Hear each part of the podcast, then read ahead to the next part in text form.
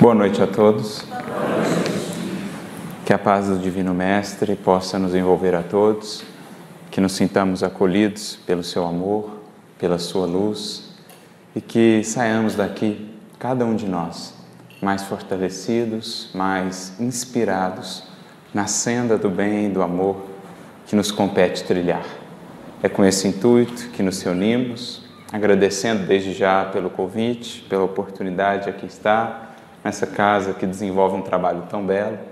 Compareço aqui na condição de mais um simples irmão que vem partilhar um pouquinho das reflexões que tem feito e que têm sido úteis em nossa jornada e que sentimos, portanto, o dever de transmitir, de passar adiante, a fim de que possa servir de alguma maneira também a caminhada de vocês. E o tema que nos foi proposto para reflexão nesta noite é um tema sobre o qual vínhamos meditando há um bom tempo já, inclusive já fizemos algumas preleções nesse sentido, mas um tema que envolve alguns dos aspectos mais fundamentais da vida humana, da vida do ser imortal. Alguns dos temas mais fascinantes e mais intrigantes em todos os tempos para os maiores filósofos da humanidade. Vamos conversar um pouquinho hoje sobre tempo e eternidade. E qual a nossa relação com essas duas com esses dois conceitos, com esses dois elementos ou com essas duas forças que foram ao longo e seguem sendo ao longo dos séculos motivo de muitas indagações, de muitas reflexões a grandes pensadores e a cada um de nós. Né? Meditar sobre essas duas coisas sempre fascinou a alma humana. Por exemplo, pensar sobre a eternidade, que sempre esteve muito vinculada também à ideia do próprio Criador, do próprio Deus. Por exemplo, Santo Agostinho um dos maiores filósofos cristãos, um dos maiores filósofos da humanidade, dedicou boa parte dos seus escritos a esse tipo de reflexão em torno do tempo e da eternidade, vinculando o conceito de eternidade ao próprio conceito do Criador. Tentar entender a eternidade é tentar entender também o próprio Criador. Enquanto o tempo seria uma medida da criatura, a eternidade seria uma medida do Criador seria algo relacionado ao Criador. No seu livro Confissões, portanto, ele dedica-se a meditar acerca dessa natureza íntima de Deus. Porque, de fato, é para nós ainda muito desafiador. Podemos até conceber algo que não tenha um fim, algo que foi criado e que dali por diante exista para todo sempre. Mas conceber algo que não teve um começo é para nós extremamente desafiador. Por mais que façamos esse exercício mental, sempre nos pegamos perguntando: mas e o que havia antes? Ou de onde surgiu isso? Por quê? Faltam-nos ainda elementos para poder abarcar, para poder compreender melhor o que seja essa natureza divina, a eternidade. Por isso conta-se que Agostinho, certa feita, depois de muito meditar, pensar em torno da natureza divina, decidiu descansar um pouco, espairecer, não conseguia ir mais além de onde havia chegado. E ele morava em Ipona, na costa norte da África, e vai caminhar então ali à beira do mar. Caminhava ele pela praia quando mais adiante vislumbra uma pequenina criança que fazia um movimento cíclico, um movimento constante. Aquela pequenina criança tinha algo em suas mãos, ia até o mar pegava algo com as suas mãos, voltava até um local ali na areia, na praia, despejava aquilo que havia pegado no mar, a água do mar, e voltava. E fazia repetidamente esse processo. Quando ele se aproximou, viu que a criancinha pegava a água do mar e colocava num pequeno buraco que havia feito ali na areia do mar, ou na areia da praia. Ele então volta-se àquela criança e lhe pergunta: Mas o que você quer fazer? E a criancinha então volta-se a ele com aquele olhar ingênuo e diz apenas: Eu quero colocar tudo aquilo ali dentro desse buraquinho. Então ele volta-se para ela, mas você não vê que isso é impossível?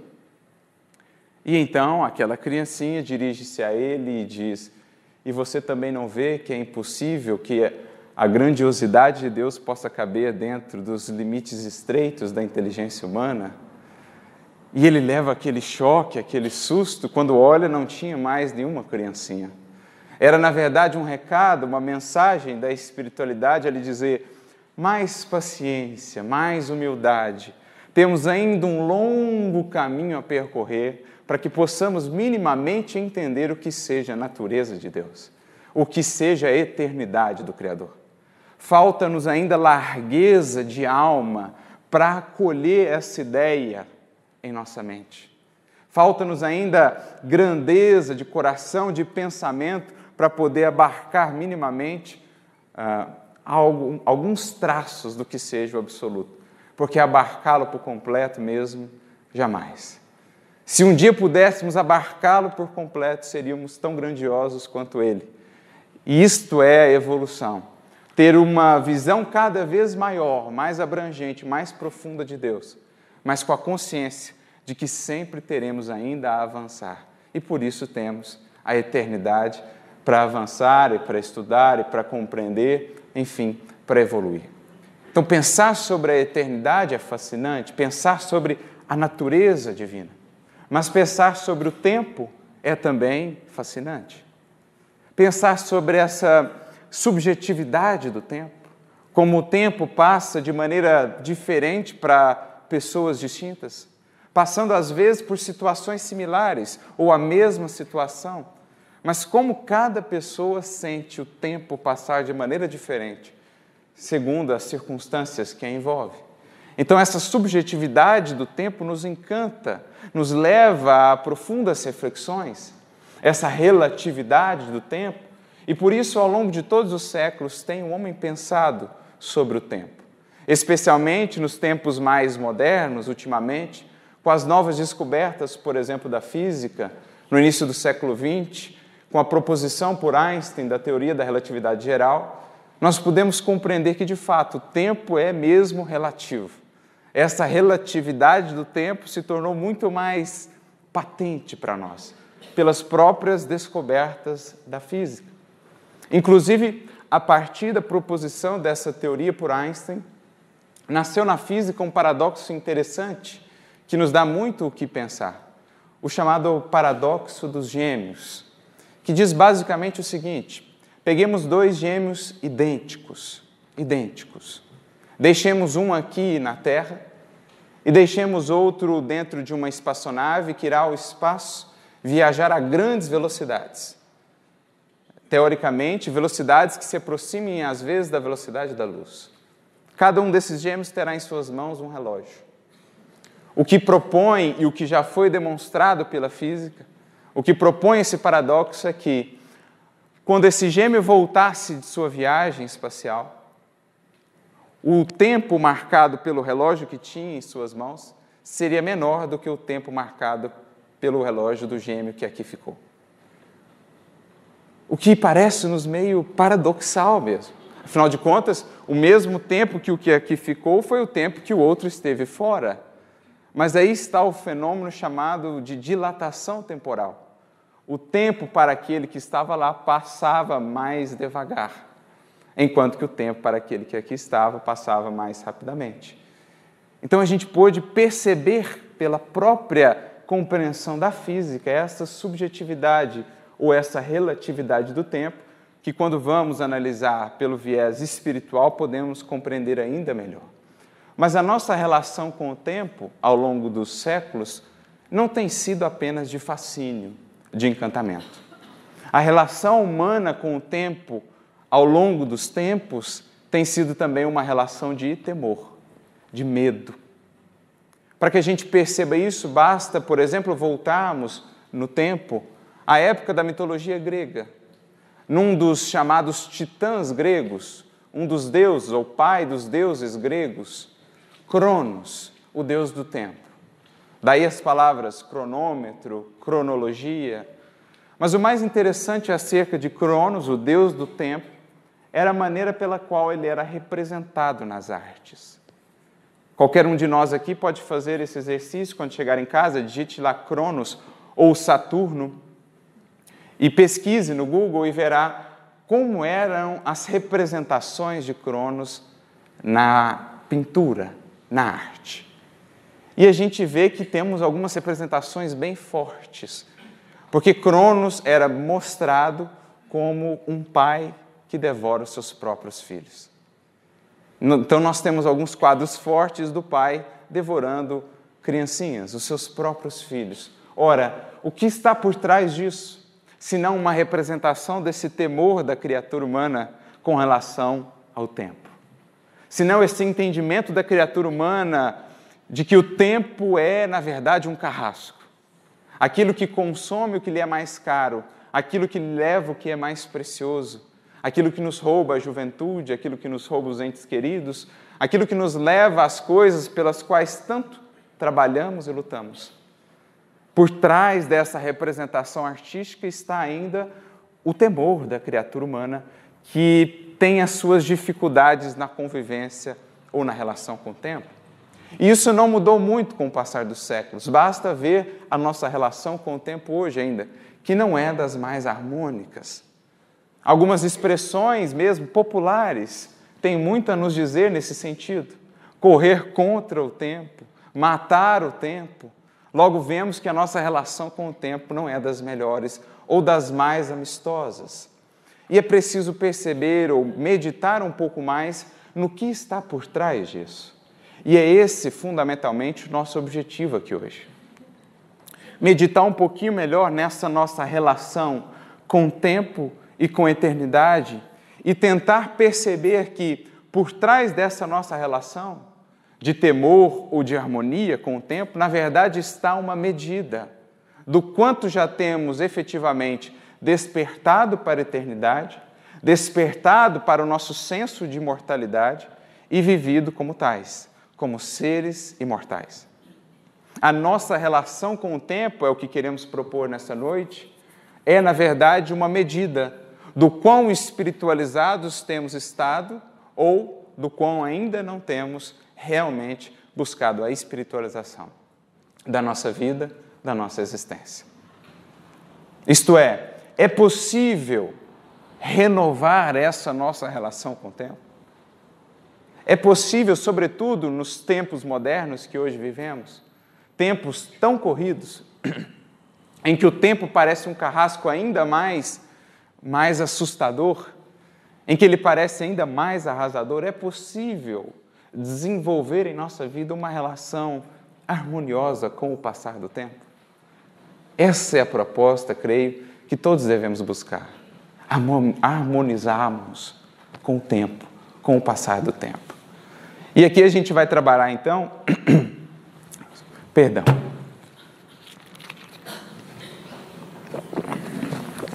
Trabalharemos aqui dois paradigmas fundamentais, que são os paradigmas que marcam ainda a nossa vida ou a postura que temos tido perante o tempo. Por que essa nossa relação tão não amistosa com o tempo? De onde vem isso? Por que essa sensação de que o tempo nos persegue? Por que essa, essa angústia, essa aflição que parece que o passar do tempo tem nos trazido? Sobretudo atualmente. Então a gente precisa ir mais a fundo, pensar em termos da nossa vida e principalmente dos valores e metas centrais que temos cultivado em nossa vida. Em outras palavras, em torno do que a nossa vida tem gravitado. Creio que aí está um ponto central. Porque a gente vai ver que, segundo os traços ou as características marcantes ainda da sociedade moderna, isto é, segundo os padrões e valores que ainda a grande maioria das consciências da Terra cultivam, esses padrões, esses valores, esses objetivos, está ali a razão de ser dessa nossa inimizade com o tempo, dessa nossa dificuldade em conviver com ele. Por quê? A grande maioria das criaturas na terra ainda centra a sua vida em torno daquilo que o tempo pode levar, em torno daquilo que o tempo pode consumir, em torno daquilo que o tempo pode deteriorar. Mas nós aprendemos com Jesus que a nossa vida é regida ou é definida segundo aquilo que elegemos como metas e valores centrais segundo aquilo que elegemos como tesouro da nossa existência, em torno disso, gravitará toda a nossa vida. Já dizia Jesus no seu Sermão do Monte, capítulo 6 de Mateus, versículo 21. Onde estiver o teu tesouro, aí estará o teu coração. Queria dizer, Jesus, que aquilo que elegemos como meta central da nossa existência, ou aquilo a que vinculamos o nosso coração e o nosso sentimento, isso regerá a nossa vida. Porque aprendemos também com o Espiritismo e com o Evangelho que o sentimento é o fundamento da nossa existência. Tudo mais decorre dos nossos sentimentos, ou dos laços que criamos nos nossos sentimentos. A que vinculamos os nossos sentimentos? Porque dos sentimentos nascem, aprendemos com os espíritos, com Emmanuel sobretudo, os pensamentos. O sentimento inspira os pensamentos, plasma as ideias. As ideias, por sua vez, definem as palavras e as ações, que por sua vez condicionam os hábitos, as posturas, que por sua vez definem o nosso destino.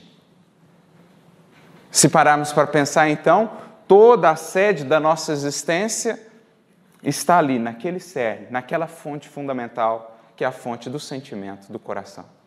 Por isso, o Evangelho do Cristo dedica-se, sobretudo, a transformar, a burilar o nosso sentimento, como a nos dizer que todo o esforço será baldo, será infrutífero se não formos à fonte.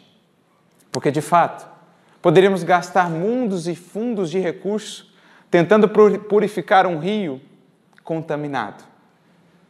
Um rio que estivesse contaminado em sua fonte. Se atuássemos distante dessa fonte, poderíamos gastar todos os recursos do mundo, mas toda água nova que vem já é água contaminada. Se quisermos, portanto, purificá-lo por inteiro, o mais sensato a se fazer é ir direto à fonte. E é por isso que Jesus fala ao coração humano, a fonte. Porque sem renovação de sentimentos, sem iluminação de sentimentos, impossível será a transformação de pensamentos, a construção de novos hábitos. Porque eles são as sementes geradoras de tudo o que fazemos em nossa vida.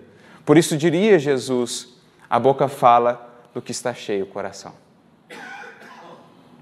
Se a gente pensar nessa fala de Jesus num sentido mais abrangente, porque a palavra hebraica nefesh significa ao mesmo tempo o nosso sistema respiratório, boca, faringe, laringe, mas significa ao mesmo tempo alma. Talvez o que foi traduzido no Evangelho por boca, na verdade, na ideia original de Jesus, fosse alma. Queria Jesus dizer que a nossa alma expressa, tudo que sai da nossa alma provém do coração. Então ali é a fonte. Então, quando nós vinculamos o nosso sentimento a alguma coisa, vinculamos toda a nossa vida àquela coisa. E a gente passa a refletir os hábitos, os pensamentos, as conversas, tudo em torno daquilo. Tudo vai refletir para os outros e para a vida qual é o elemento central da nossa existência. Por isso existe um livro muito interessante de um teólogo chamado Você se torna aquilo que você adora porque nós somos moldados e definidos por aquilo que nós adoramos. Se nós adoramos ao dinheiro, qualquer um que trave um mínimo contato conosco saberá qual é o nosso Deus e qual a que ser ou a que objeto nós prestamos culto. Isso vale para o poder, isso vale para o sexo, isso vale para o dinheiro, isso vale para a fama, isso vale para tudo, mas isso vale também para Deus. Porque se nós nos tornamos aquilo que adoramos, se aprendemos com Cristo a colocar Deus como elemento central da nossa existência, o que nos tornaremos? Divinos. Refletiremos os atributos daquilo que adoramos. Então é isso que Jesus quer dizer quando fala: onde está o teu tesouro, está o teu coração. E qual é o traço definidor da sociedade moderna, em generalidade? Claro, com as muitas já louváveis exceções. A grande maioria das consciências na Terra ainda elege como seus tesouros, como suas metas existenciais, algo que esteja sob o domínio do tempo. Algo que esteja sob o domínio do tempo. É a juventude, é alguma conquista material, algum objeto. E, naturalmente, quando fazemos essa escolha e quando vinculamos toda a nossa vida e o nosso sentimento a isso, acabamos por colher a consequência. de vincular a nossa felicidade, a nossa paz, o nosso equilíbrio àquilo que pode ser pelo tempo levado. É como se construíssemos a nossa casa, o nosso castelo de felicidade e de paz sobre areia movediça. Mais cedo ou mais tarde, as tempestades e as transformações naturais da vida haverão de fazer ruir tudo aquilo que edificamos. E por isso o tempo nos parece tão arrasador. Por isso o tempo nos parece tão carrasco. Por quê? Porque nós é quem elegemos ainda aquilo que está sob o seu domínio. Nós é quem ainda não aprendemos a transcender o domínio do tempo para eleger tesouros outros que possam ser por eles não levados, mas sim apenas aperfeiçoados ou cultivados. Esse é, na nossa definição, o paradigma da materialidade, que é o paradigma em que a grande maioria das consciências na Terra ainda vive. Como metas centrais, aquilo que é pelo tempo corroído, levado. E aí, naturalmente, colhemos as consequências dessa escolha em nossa vida. Colhemos as desilusões, colhemos as lágrimas, colhemos as dores do desapego, da, digamos, da insuficiência de tentar manter e conservar algo que não pode ser mantido e conservado. Gastamos uma tremenda energia tentando impedir o fluxo natural da vida, que aqui na matéria é o da impermanência. Sofremos com a impermanência, porque ainda nos apegamos ao que é impermanente. Essa, por exemplo, é a raiz da doutrina budista também. As quatro grandes verdades fundamentais do budismo, as duas primeiras, nos falarão justamente disso. Há o sofrimento humano. Todo sofrimento humano decorre do apego à impermanência, ao que é impermanente. E aí as dores tantas que sofremos. E aí essa dificuldade de lidar com o tempo. E mais, como centramos a nossa vida nessas questões materiais, o tempo tem de estar sempre a serviço disso. Então nunca podemos dedicar o tempo a outras coisas. Sentimos-nos muitas vezes culpados por ter um tempo só para nós, para parar, para contemplar, para ler. Porque o tempo nos diz que o mundo nos diz, perdão, que o tempo é dinheiro, que precisamos correr, que precisamos fazer. E aí se vê uma sociedade tão ocupada, mas ao mesmo tempo tantas vezes tão vazia. Nossas agendas estão repletas, mas nós estamos muitas vezes vazios, angustiados, porque não temos de fato vivido o tempo. Não temos de fato presenciado o tempo. O tempo tem nos levado. O tempo tem passado por nós, mas nós não temos passado pelo tempo. Temos muitos compromissos, mas temos pouco contentamento na vivência desses compromissos. Virar a folhinha do calendário quase que traz uma dor ao nosso coração. Por quê? Por conta dessa relação com o tempo que nós construímos, tão centrados e apegados que estamos aos valores materiais. Não falamos aqui no sentido de menosprezar tudo que recebemos aqui na terra, pelo contrário, mas sim no sentido de redimensionar o que nós temos, de recolocar o que nos é dado ou emprestado aqui transitoriamente, o nosso corpo inclusive, no verdadeiro local a verdadeira posição que lhes pertence, a de ferramentas e não de finalidades, a de meios e não fins em si mesmos. Daí nasce toda essa nossa dificuldade com o tempo. Né, nesse tempo, nesse mundo, na feliz definição de um sociólogo recém-desencarnado, Zygmunt Bauman, esse mundo líquido, que parece escorrer pelas nossas mãos e nós, claro, tentando segurar a água do fluxo da vida que não pode ser retida. Mas, com o passar do tempo, e na medida em que vamos, digamos, amadurecendo por conta desses choques, dessas dores, dessas lutas com essa impermanência que vemos ao redor de nós, cada um de nós começa a se questionar: bem, não, não será possível percorrer outro caminho? Não terá outro meio? Não será possível construir algo que seja mais estável, mais equilibrado, mais perene? É possível lidar com a impermanência de maneira serena, tranquila? é o que nos conduz à impermanência que vemos fora. Vamos percebendo que, na verdade, tudo isso que vemos fora de nós é um convite da vida a que mergulhemos em nós, em busca, aí sim, da permanência que seja possível. A impermanência lá fora é o convite da vida a mergulharmos na permanência aqui dentro. E é o que cada um de nós começa a fazer na medida que começa a perceber a importância de sair um pouco da vida só no domínio do tempo, que começa a perceber a importância da transcendência. Porque qualquer um de nós que minimamente faça esse exercício de parar um pouco, mergulhar em si mesmo, haverá de perceber que há algo em nós maior do que o tempo. Qualquer um de nós que pare por alguns instantes, peça o auxílio do alto ou coloque-se em meditação, haverá de perceber que há algo em nós que não está sob o domínio do tempo, que há algo em nós que o transcende. E que é justamente esse algo em nós que precisamos aprender a alimentar. Porque assim como o que é transitório em nós, o nosso corpo se alimenta do que é transitório, o que é eterno em nós se alimenta do que é eterno. E é muitas vezes esse eterno, essa eternidade em nós, que não temos alimentado e que por isso temos vivido com tamanha angústia sob o domínio do tempo e da transitoriedade.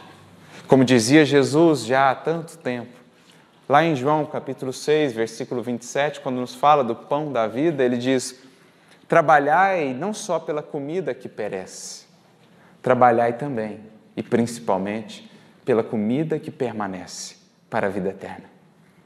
Em outras palavras, Jesus dizia: Não vos alimenteis apenas de transitoriedade. Vosso espírito carece, tem como alimento essencial eternidade. Esse é o pão que precisamos, esse o pão que desenvolve em nós o que há de eterno, o que transcende o tempo. E é isso que cada um de nós começa a perceber quando se cansa dessa vivência puramente restrita ou limitada à transitoriedade. A importância de alimentar em nós, alimentar em nós a eternidade. E a gente vai descobrindo que há um portal que nos permite fazer essa transição. Existe aí um portal que nos tira do paradigma da materialidade e nos dá acesso a um novo paradigma, a uma nova dimensão do viver. A gente vai percebendo que existe um elemento essencial na vida ou na, no caminho, na trajetória espiritual de cada um de nós, que confere aos nossos atos, às nossas realizações, um selo de eternidade. A gente vai percebendo que esse elemento essencial, sem a qual não há vida espiritual, sem o qual não há desenvolvimento para a eternidade, esse elemento é o amor. Porque você percebe que quando você ama alguém, está com alguém que você ama, o tempo sequer parece passar. Não é que ele passe mais rápido, é que ele sequer parece passar. Você não vê passar, você não percebe passar. Por quê? Você saiu do domínio do tempo. Quem ama transcende o tempo. Quando você faz algo que ama, você também não vê o tempo passar. É diferente daquela velocidade do tempo moderno que vemos hoje. Um tempo muito rápido, mas vazio. Um tempo que passa rápido por nós, mas deixa uma angústia em seu encalço. Esse não. Embora pareça passar rápido mesmo quando estamos com alguém que amamos, no seu encalço fica o contentamento. Ficamos preenchidos, ficamos plenos, não há vazio. Por quê? Porque transcendemos o tempo, graças ao selo do amor. Pelo portal do amor, deixamos o paradigma da materialidade pouco a pouco e adentramos o paradigma da espiritualidade, que é o que todos buscamos. Como diz Emmanuel no livro Amanhece, capítulo 11, o tempo altera todas as construções exteriores da vida, mas conserva intocável, com dividendos crescentes e incessantes, todo e qualquer investimento de amor. Então, o, o amor é aquele que confere a tudo o que fazemos, qualquer realização, os mínimos gestos, a simples presença, o sabor do que é eterno, da eternidade.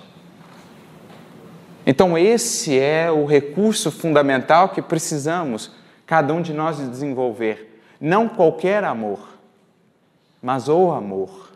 Aquele que nos foi exemplificado, vivido, por quem na terra foi o amor encarnado. O amor ideal, o amor renúncia, o amor doação, esse é o amor que confere ou que traz ao tempo nosso de cada dia um senso novo de eternidade. Essa é a grande transição que cada um de nós precisa fazer. Deixando agora tanto de se preocupar com quantidade para investir mais em qualidade.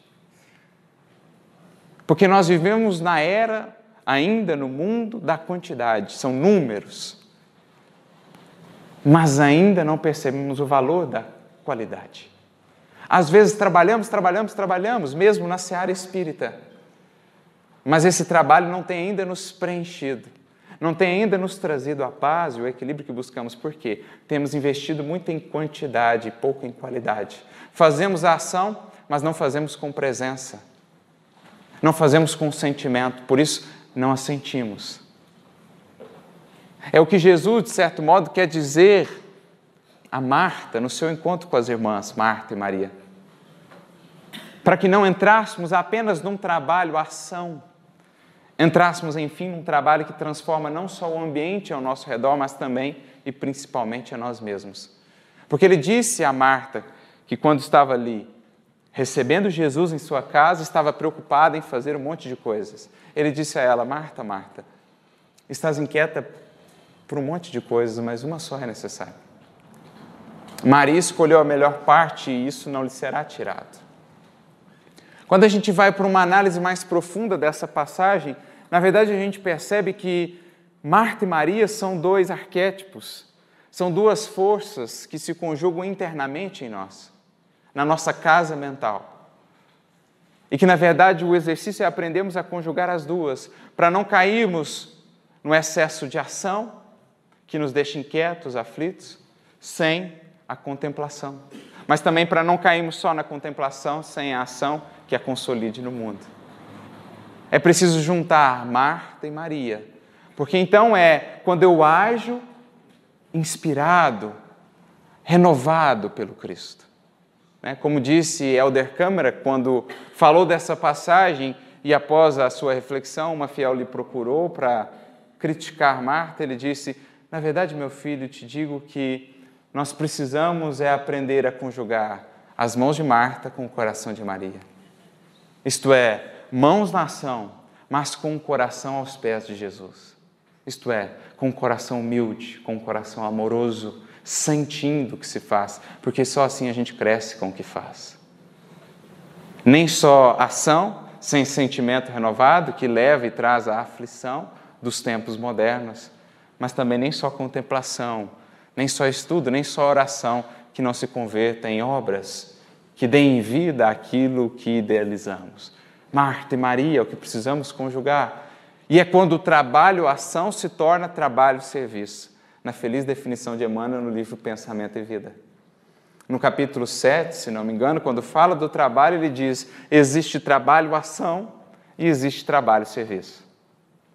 Trabalho-ação é aquele que transforma o meio, trabalho-serviço transforma o indivíduo que o faz. Então é isso que a gente vai aprendendo. Conferir mais qualidade à nossa ação. Como? Com o sentimento de amor. Porque o sentimento de amor agrega aquele senso de eternidade. Quando faço algo com amor, eu estou verdadeiramente presente. Porque eternidade, gente, é presente. Eu sinto a eternidade quando estou presente no que faço.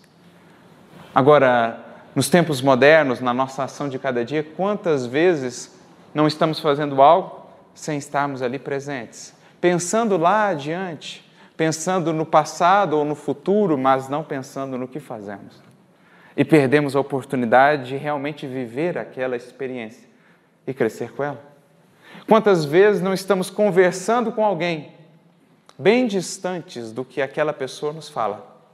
Já estamos pensando na resposta ou estamos pensando num problema, mas não estamos presentes, porque ainda não amamos, porque quem ama está presente, sente a eternidade.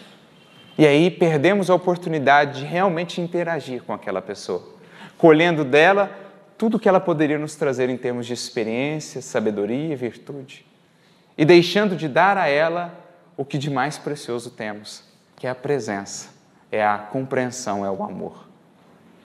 Então, o grande, o grande passo nessa transição é inserir mais qualidade no nosso tempo de cada dia. Aprender a discernir melhor, não o passar do tempo apenas, mas os momentos, as oportunidades, porque esse é o tempo de Deus. No Evangelho, existem duas expressões utilizadas, ou na Bíblia de um modo geral, para se definir ou se referir ao tempo. Uma é o tempo que aqui falamos, o tempo cronológico, cronos. O tempo contínuo, esse que a gente conta, esse que a gente mede. Mas existe outra maneira que era chamada, ou que é chamada, existe inclusive um livro a esse respeito, Kairos, ou Tempo de Deus.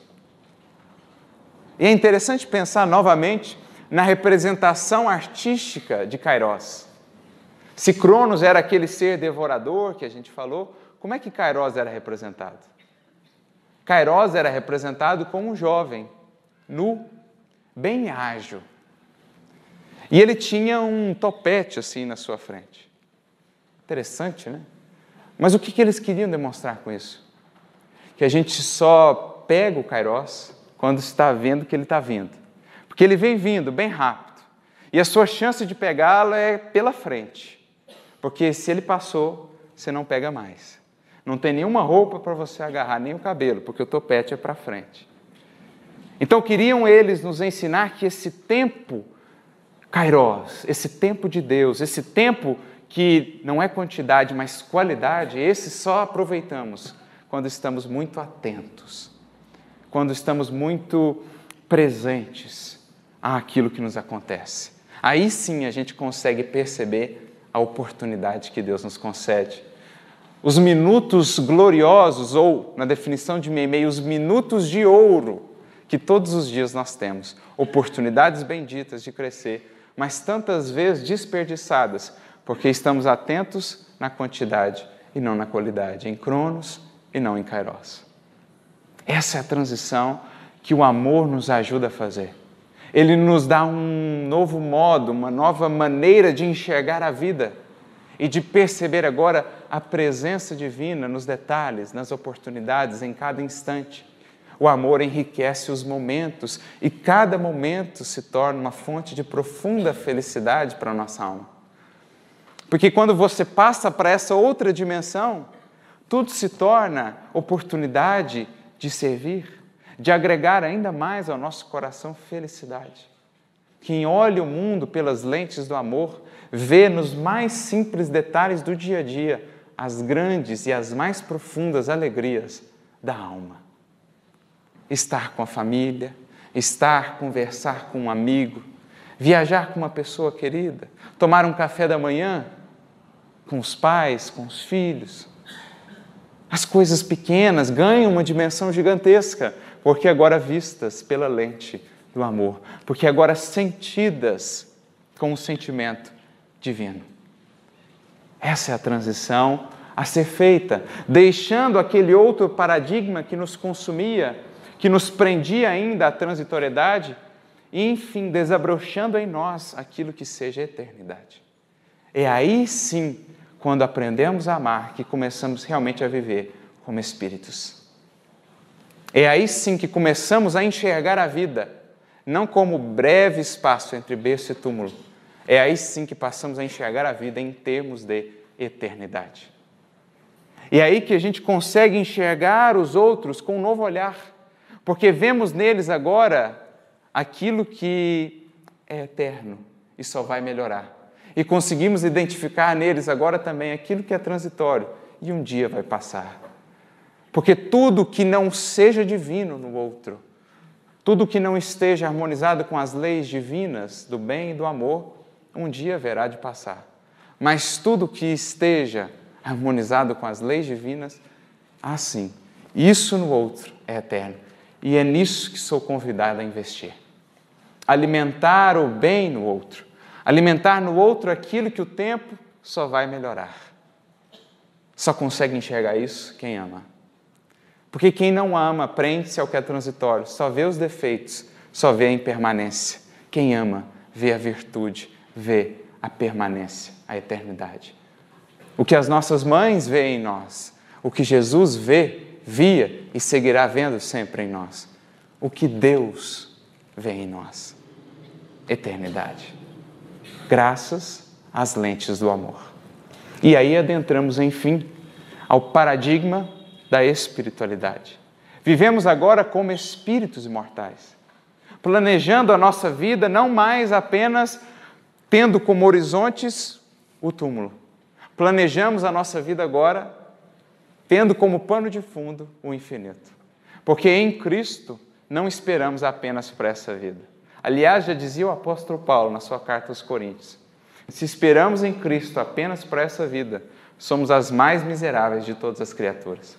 Porque nós não esperamos em Cristo só para essa vida. Nós esperamos em Cristo na eternidade. Agir e trabalhar com Cristo, como nos diz Emmanuel, é muitas vezes perder as esperanças na terra para conquistar as esperanças no céu. O que o diga uma Alcione, o que o diga uma Lívia, o que o diga um Quinto Varro, Exemplos de homens e mulheres, espíritos que já inspirados pela força divina do amor, semeavam não esperando em termos de transitoriedade, semeavam em termos de eternidade. Esse é o paradigma que entramos. E agora, veja só, o tempo, nesse novo paradigma, deixa de ser nosso adversário e passa, na verdade, a ser enxergado como um aliado. Por quê? Porque o tempo é agora aquele conselheiro divino, aquele amigo que Deus nos deu, que todos os dias vem nos lembrar: isso aqui eu posso levar, isso aqui eu não posso levar. No que você está investindo mais? No que eu posso levar ou no que eu não posso levar? Já pararam para pensar dessa maneira sobre o tempo? Que na verdade é ele um amigo que nos diz: olha, meu filho, invista mais nisso aqui, porque isso aqui está fora do meu domínio. Isso aqui eu não posso deteriorar, pelo contrário, eu só posso melhorar. O tempo é, então, agora, nesse novo paradigma, esse aliado que vem nos dizer todos os dias o que realmente tem valor em nossas vidas: afeto, sabedoria, virtude.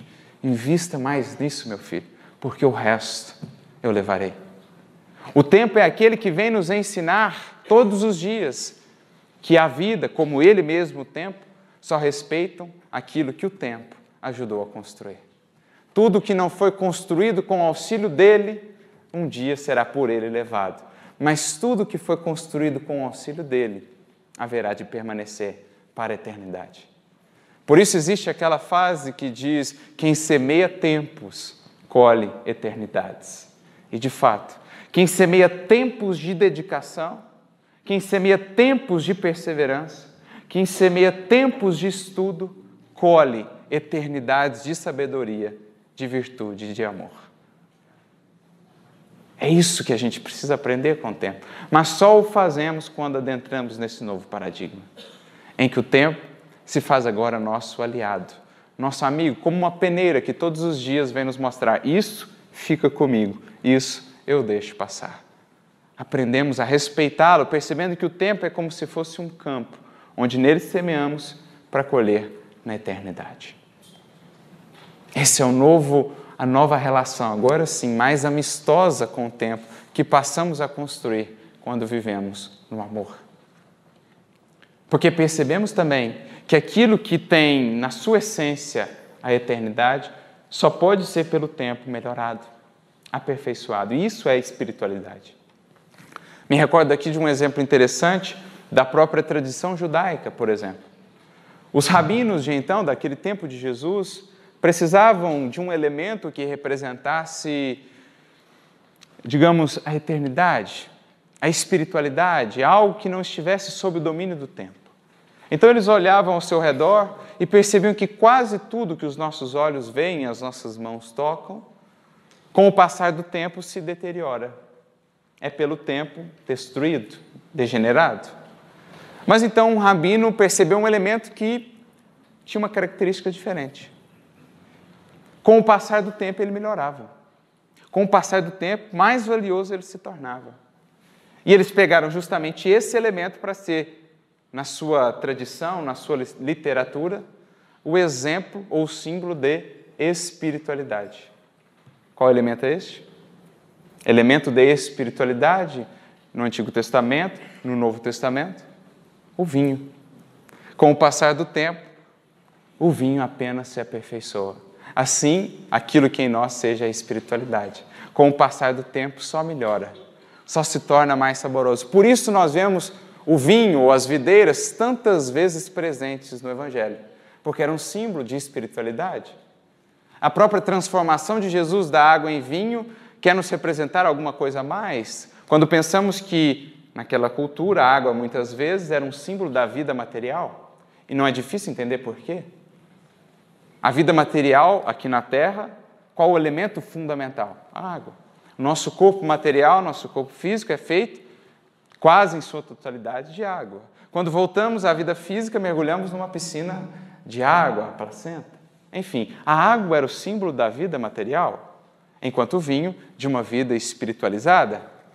O vaso onde estava aquela água somos nós. Ao toque de Jesus, passamos da água para o vinho. Aos poucos, no contato com o Evangelho, vamos deixando uma vida materializada e nos tornando uma vida espiritualizada. Aí a gente tem uma nova visão para a parábola dos vinhateiros. Quando Jesus diz, Eu sou a videira. Por quê? A gente entende o elemento de espiritualidade. E isso não é estranho para nós espíritas, porque no primeiro livro, o livro basilar do Espiritismo, nas primeiras páginas, em Prolegômenos, pedem os espíritos a Kardec que coloque ali o desenho de alguma coisa. Veja que não é um símbolo novo, é algo lá de trás que nós apenas incorporamos. Coloque no Prolegômenos de O Livro dos Espíritos a cepa, porque tem ali, tem-se ali o exemplo ou o símbolo do trabalho de espiritualização do ser. A cepa é o corpo, o licor é o espírito. E o espírito quintessencia-se na medida em que trabalha no corpo. Espiritualidade. Com o passar do tempo, só melhora só se aperfeiçoa. Boa notícia, então, para todos nós. O que em você já é conquista, já é virtude, só vai melhorar. E o que você é vício, só vai perder-se. Só vai piorar no bom sentido, né? deixar de existir.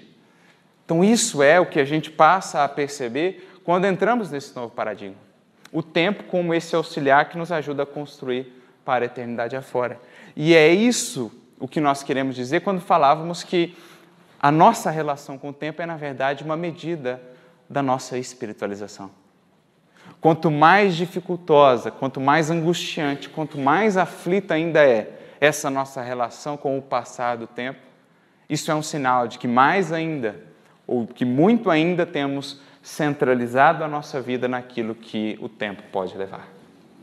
Mas quanto mais temos nos harmonizado com esse senso de eternidade, com o passar do tempo, mais isso é sinal de que temos efetivamente vivido como espíritos imortais. Temos compreendido a nossa dimensão que transcende o tempo e a temos alimentado.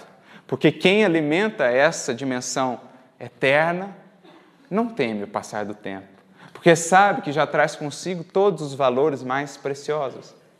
Os afetos, com o passar do tempo, só melhorarão. A virtude apenas se engrandecerá e a sabedoria apenas se ampliará. Quem tem nisso seus tesouros só pode alegrar-se com o tempo, que na verdade é uma oportunidade de ampliá-los ainda mais. Essas são as almas que já aprenderam a viver como espíritos. Me recordo aqui de uma história, alguns a atribuem a Francisco de Assis, mas não pude ainda verificar essa fonte. Conta-se que certa feita um discípulo chegou a esse mestre e perguntou a ele Ele estava ali cuidando do seu jardim, das suas plantinhas. O discípulo então aproxima-se e pergunta: Mestre, o que você faria se soubesse agora que vai morrer amanhã? Que essa pergunta ressoe no íntimo de cada um de nós. O que a gente faria se a gente soubesse que amanhã está partindo? O nível de desespero vai ser aí uma medida do quanto a gente ainda está pegado. O nível de serenidade, uma medida do quanto a gente já está vivendo como Espírito. E é justamente o que o Mestre demonstrou naquele instante. Ele pensou um pouquinho, voltou-se ao seu discípulo e disse apenas: Nada, eu continuaria aqui cuidando do meu jardim. Veja só, uma alma que sabe que o seu tempo se esgotava, mas que não se sente minimamente aflita ou angustiada. Por quê? Porque ela vivia na eternidade. Ele vivia na eternidade. É isso que nós buscamos. Inserir na nossa vida eternidade. Como dizia querido Guimarães Rosa, a quem muito admiro pela profundidade dos seus textos, pelo encantamento da sua, do seu estilo literário. Ele que era um mestre, um mestre que conseguia traduzir numa linguagem do povo a mais profunda sabedoria. O Grande Sertão Veredas é, é um livro que tem ali muitas, muitas, muitos traços, muitos vínculos com o próprio Evangelho. Enfim, dizia ele certa feita ao seu amigo, numa carta ao seu amigo Antônio Azeredo, que era também como ele diplomata, dizia ele o seguinte: ando com fome de coisas sólidas e com ânsia de viver apenas o essencial. Pessoalmente, penso que chega um momento na vida da gente em que o único dever seja lutar ferozmente por introduzir no tempo de cada dia o máximo de eternidade.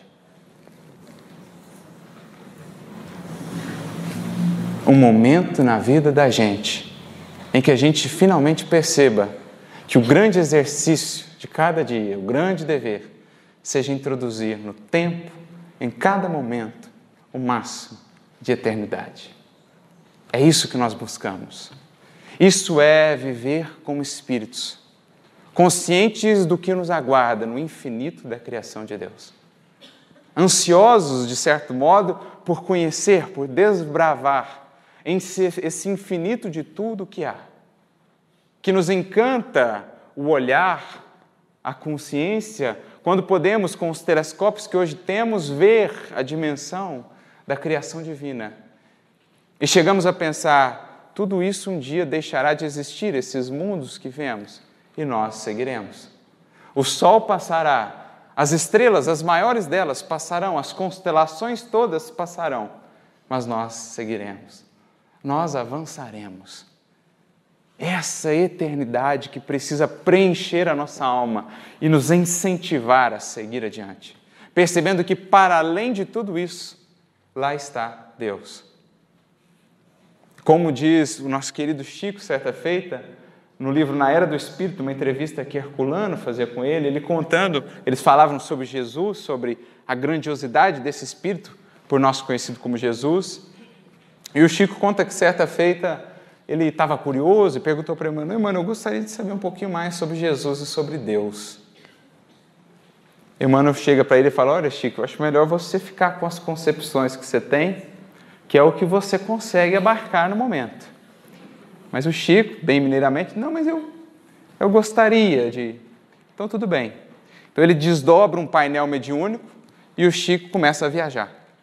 Sente que está viajando pelo, pelo espaço sideral. Daqui a pouco Pedro Leopoldo ficou pequena, daqui a pouco a Terra estava ficando pequena, daqui a pouco ele estava vendo o sistema solar e esse sistema solar gravitando em torno ou na direção de outros sistemas, daqui a pouco ele estava vendo a constelação e essa constelação ele foi vendo gravitava na direção de outras constelações, e ele foi indo, foi indo, uma hora ele chegou e disse: Chega. Me deu uma vontade, de dizer, de voltar para o meu quartinho, para a minha caminha e tomar um café. Porque não suportou. E ele disse: de pensar que para além de tudo isso, para muito além de tudo isso estará Deus. Se temos na terra um Cristo que governa o nosso planeta, Ele mesmo, Chico dirá, com todo respeito a nosso Senhor Jesus Cristo, existirá um Cristo de maior capacidade criadora, que governa não só o nosso planeta, mas o sistema solar inteiro. Assim como existirá também, portanto, por né, fazendo uma extrapolação, existirá um Cristo de maior capacidade criadora que governa a constelação em que estamos, a galáxia.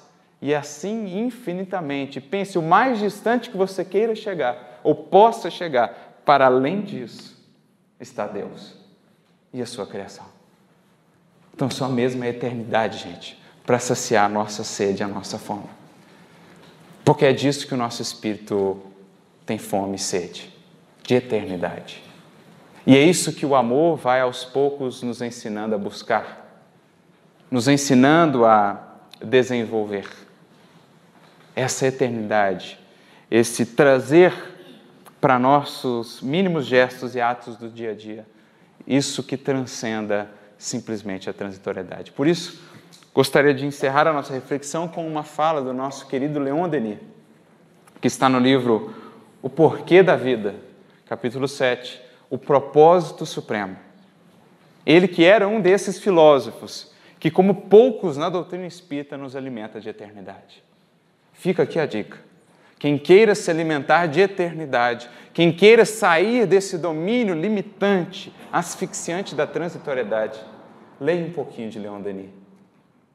E nesse capítulo 7, em determinado momento, ele diz: Marche, valente lutador, suba a rampa que conduz aos cumes que chamamos virtude, dever, sacrifício.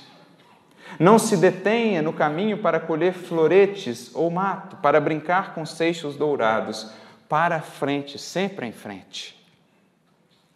Vê você nos céus esplêndidos esses astros flamejantes, esses sóis inumeráveis arrastando em suas evoluções prodigiosas, brilhantes cortejos de planetas?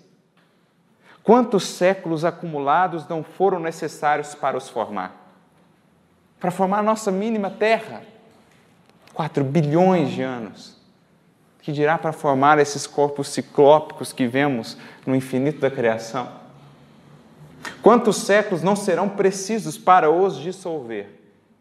Bem, um dia virá que serão precisos, que serão, perdão, um dia virá em que todos esses fogos estarão extintos, onde esses mundos gigantescos se esvanecerão para dar lugar a novos globos, a outras famílias de astros emergentes das profundezas. Nada daquilo que vê hoje existirá mais. O vento dos espaços terá para sempre varrido a poeira, esses mundos usados.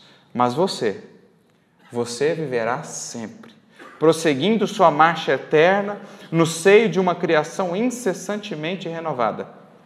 Que serão então para tua alma purificada, engrandecida, as sombras e os cuidados do presente. Acidentes efêmeros de nosso curso não deixarão no fundo de nossa memória mais do que tristes ou doces lembranças.